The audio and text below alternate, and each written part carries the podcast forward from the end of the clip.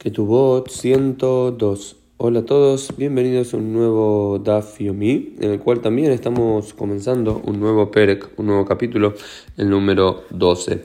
Y al, al final de la página 101b aparece la Mishnah que luego es discutida y ampliada en nuestra quemara del día. Tiene que ver que presenta el siguiente caso. Anoseta Ishau Paskai Mo Kedesh Yazun et Bitaja Meshanim Hayab Lezona Lezona Hameshanim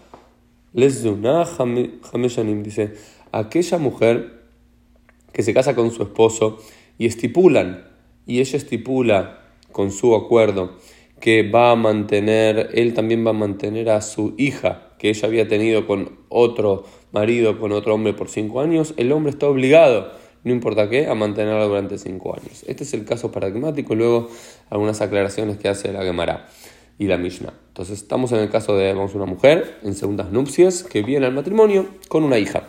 La hija puede ser menor de edad, mayor de edad, dice la quemará, no importa, siempre y cuando haya un eh, acuerdo, eh, puede ser verbal más que escrito, no necesariamente esto se pone en la que tú vas, pero si hay un acuerdo verbal entre las partes que este nuevo marido tiene la responsabilidad de mantener también y alimentar a su hija de otro hombre, que si esto tiene que haber una estipulación es porque normalmente no está obligado a hacerlo. Si la mujer lo estipula como parte de los arreglos matrimoniales, el hombre está obligado a hacerlo.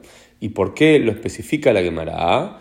Porque dice que incluso imaginemos que esta mujer después de un tiempo se divorcia de este marido y se casa con otro marido, del cual también arregla que va a mantener a su hija por cinco años. Imaginemos que esto lo hace después de dos o tres años de estar casado.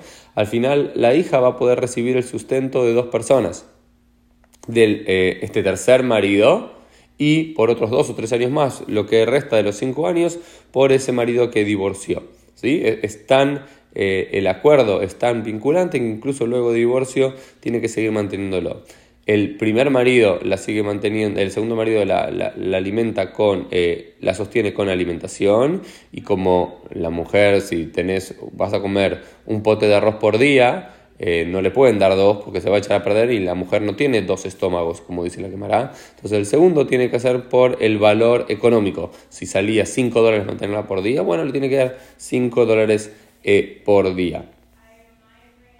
Lo que nos plantea luego eh, la quemará de forma interesante es que eh, incluso si la mujer se casó con otro hombre, eh, igual el, ese marido de, su madre también tiene que seguir manteniéndola por el tiempo estipulado.